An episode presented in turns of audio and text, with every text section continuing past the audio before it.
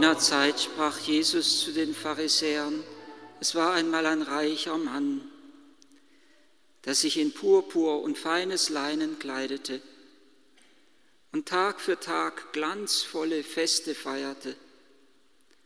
Vor der Tür des Reichen aber lag ein armer Mann namens Lazarus, dessen Leib voller Geschwüre war. Er hätte gerne seinen Hunger mit dem gestillt, was vom Tisch des Reichen herunterfiel. Stattdessen kamen die Hunde und leckten an seinen Geschwüren. Es geschah aber, der Arme starb und wurde von den Engeln in Abrahams Schoß getragen. Auch der Reiche starb und würde begraben. In der Unterwelt, wo er qualvolle Schmerzen litt, blickte er auf und sah von weitem Abraham und Lazarus in seinem Schoß.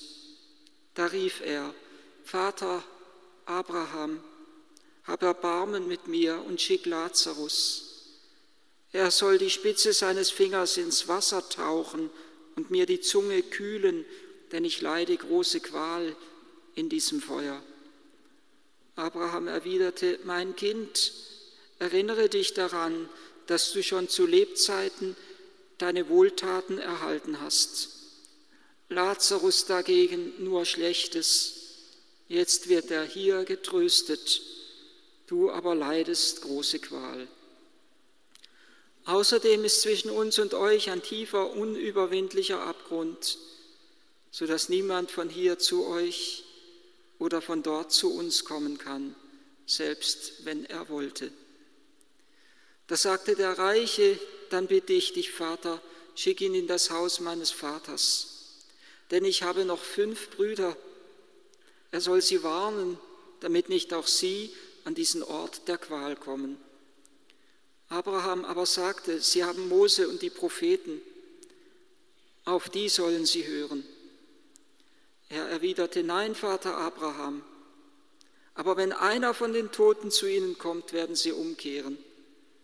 Darauf sagte Abraham zu ihm, wenn sie auf Mose und die Propheten nicht hören, werden sie sich auch nicht überzeugen lassen, wenn einer von den Toten aufersteht. Der Halleluja-Vers, den wir am Beginn vor dem Evangelium gehört haben, Jesus Christus, der reich war, wurde aus Liebe arm und durch seine Armut hat er uns reich gemacht, gibt uns einen Schlüssel in der Hand, wie wir dieses Gleichnis lesen und verstehen sollen, nämlich auf Christus hin. Christus, so hat es in einer ganz einfachen Gleichung Heinrich Behlmann gesagt, Christus ist Lazarus. Und Christus, so würde ich hinzufügen, ist zugleich auch das positive Spiegelbild des reichen Prasers. Er, der reich war, er, der in der Herrlichkeit des Vaters war, in der Fülle des Lebens, der Liebe gestanden hat. Er oder wie es eben Paulus in seinem wunderbaren Christus-Hymnus im Brief an die Philippa schreibt, er war Gott gleich, er war wie Gott, er war Gott, aber er hielt nicht daran fest, wie Gott zu sein. Oder wie man es wörtlich übersetzen könnte, er behielt seine Gottheit nicht wie ein Raub, nicht wie eine Beute, sondern, wie man wiederum wörtlich übersetzen müsste, er hat sich ausgeleert. Er entäußerte sich selbst, wurde wie ein Sklave und uns Menschen gleich. Er hat sich ausgeleert, er hat seinen Reichtum ausgeschüttet über uns. Wie einer, der einen Goldsack hat und ihm ausschüttet über den Armen und der selbst dann arm zurückbleibt. So arm, dass er sich mit allen Armen dieser Welt identifiziert. Was ihr einem meiner geringsten Brüder, meiner geringsten Schwestern getan habt, das habt ihr mir getan. Er bleibt arm zurück wie Lazarus, von dem es hier heißt, er hätte gerne seinen Hunger mit dem gestillt, was vom Tisch des Reichen herunterfiel. Manche alte Textzeugen fügen an dieser Stelle hinzu, aber niemand gab ihm davon. Und dass sie dieses Wort hinzufügen, erinnert dann in besonderer Weise an das Gleichnis vom barmherzigen Vater, wo der verlorene Sohn das ganze Erbteil des Vaters durchgebracht hat und als er nicht mehr, nichts mehr hat, geht er zu einem Bürger und der schickt ihn zum Schweinehüten und dort heißt es dann ganz ähnlich, er hätte seinen Hunger gerne mit dem gestillt, was die Schweine fraßen, mit den Futterschoten der Schweine, aber niemand gab ihm davon. Es gibt Dinge, die können wir uns in unserem Leben nicht einfach nehmen. Wir können uns Liebe nicht kaufen. Wir können uns Liebe nicht nehmen. Wir können uns nur empfänglich machen, unser Herz groß und weit machen, sie zu empfangen. Christus ist Lazarus, das positive Bild, Spiegelbild des reichen Prasser, der sein Reichtum nicht für sich behalten, sondern ihn ausgeschüttet hat über uns. Er entäußerte sich, wurde wie ein Sklave und des Menschen gleich. Das positive Spiegelbild des reichen Prassers und das Abbild des armen Lazarus. Christus hat in dieser Welt als Bettler gelebt. Noch vom Kreuz herab ruft er uns sein Wort zu, mich dürstet. Ihn hungert und dürstet nach uns, dass wir ihm sein Herz, ihm unser Herz öffnen, so wie er uns sein Herz geöffnet hat. Der Reiche und der Arme, so hat es in einem anderen Wort Spähmann gesagt, wären eigentlich füreinander die Beziehung, die beiden zueinander äh, haben sollten, würde in sich eine rettende Chance bergen. Für beide.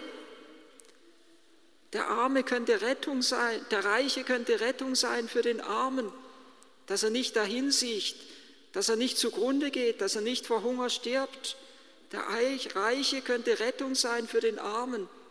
Und der Arme könnte ebenso die rettende Chance sein für den Reichen, dass der Reiche sich nicht in sich selbst verschließt, sondern sein Herz öffnet für den anderen. Und erst wenn er sein Herz öffnet, würde er zu leben beginnen.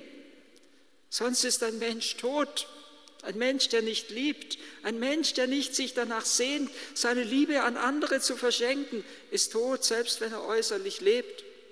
Beide wären füreinander die rettende Chance. Beide sollten zueinander finden. Der Arme in seiner Sehnsucht, in seiner Bereitschaft, den Reichtum des Reichen zu empfangen, der Reiche in seiner Bereitschaft, von seinem Reichtum an den Armen abzugeben. Und in beiden widerspiegelt sich auch etwas von dem Beziehungsverhältnis der beiden Söhne im Gleichnis vom barmherzigen Vater.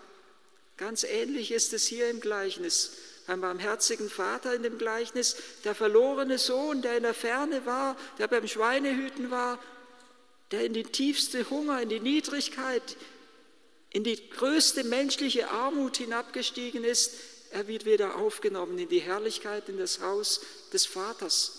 Und der andere, der in der Fülle des Vaters lebte, der das Wort des Vaters hören durfte, alles, was mein ist, ist dein, er steht am Ende des Gleichnisses außerhalb. Er tritt nicht ein in die Festfreude des Vaters, weil sein Herz verhärtet ist. Und genau diese Härte ist es, die auch hier in diesem reichen Prasser aufleuchtet. Es wäre ja eine, der Arme war für ihn ja eine Einladung, sein Herz zu öffnen. Der Reiche hätte eine Brücke zu dem Armen bauen sollen, indem er etwas von seinem Reichtum an ihn abgegeben hätte. Diese Brücke wäre für ihn später der Weg gewesen, auf dem er zu Lazarus gefunden hätte. Aber jetzt ist dieser unüberwindliche Abgrund, von dem hier die Rede ist, zwischen uns und euch ein tiefer, unüberwindlicher Abgrund, sodass niemand von hier zu euch oder von dort zu uns kommen kann. Die Brücke wäre der Weg gewesen, auf dem er die Brücke dass er etwas abgegeben hätte. Wenn er etwas abgegeben hätte von seinem Reichtum, wäre das zur Brücke geworden, auf dem beide zueinander gefunden hätten. Und so bleibt er in sich gefangen und in sich verschlossen.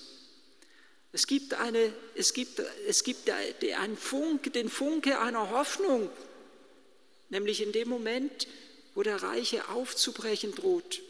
In dem Moment, wo er nicht mehr nur an sich selber, sondern an seine Brüder denkt.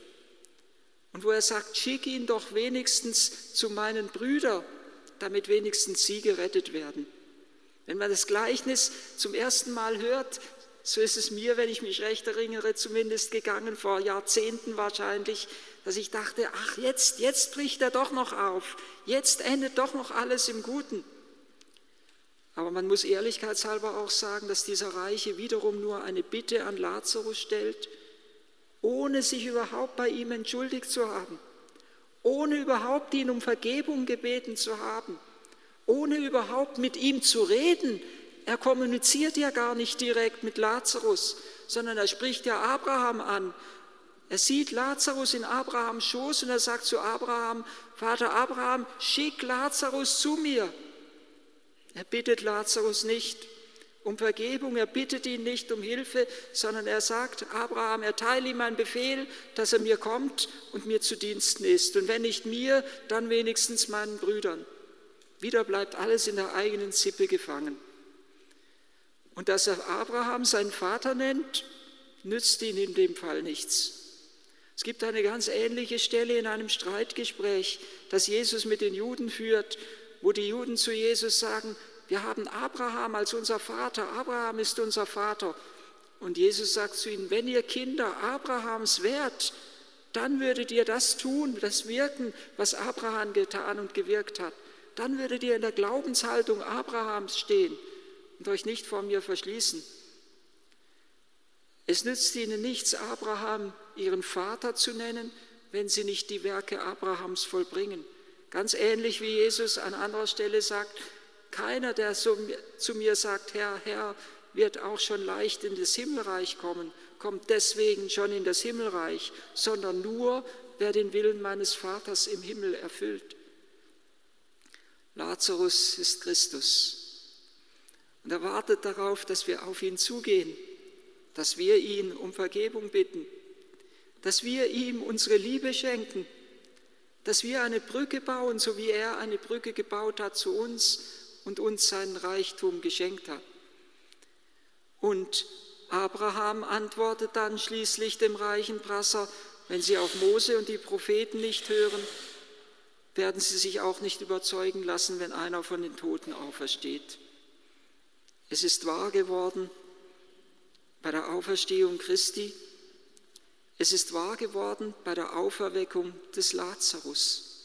Es ist meines Erachtens kein Zufall, dass die einzige Totenerweckung, wo ein Name bei einem Toten genannt wird, Jesus hat ja verschiedene Tote erweckt, das, das Mädchen des, des, des Hauptmanns, des Jairus hat er erweckt und den Jüngling von Nain hat er erweckt, aber die Namen dieser beiden sind nicht genannt, nur den Namen eines Lazarus des Bruders von Martha und Maria. Er wird mit Namen genannt und er, er weckt einen Lazarus auf. Er kommt zurück aus den Toten. Und es heißt dann tatsächlich auch, viele Juden kamen zum Glauben an ihn. Aber die Schriftgelehrten und die Pharisäer, sie halten ihre Versammlung, ihren hohen Rat ab und sie sagen, wenn wir Jesus so weitermachen lassen, dass er ja sogar schon Tote erweckt, dann werden am Ende alle an ihn glauben und sie beschlossen, ihn umzubringen. Wenn sie auf Mose und die Propheten nicht hörten, die quasi den Weg zu Christus bereitet haben, dann werden sie auch nicht hören, wenn einer von den Toten auferweckt wird. Und sie beschlossen, ihn umzubringen. Lazarus ist Christus. Christus ist derjenige, der ausgeliefert bleibt bis am Ende der Zeit und der auch heute im Geheimnis der Eucharistie vor der Tür unseres Hauses und vor der Tür unseres Herzens liegt und der uns vom Kreuz herab sein Mich dürstet zuruft, denn es hungert nach unserer Liebe und nach unserer Hingabe. Und wenn wir ihn aufnehmen, dann sind wir zugleich angenommen im Haus und am Herzen des Vaters.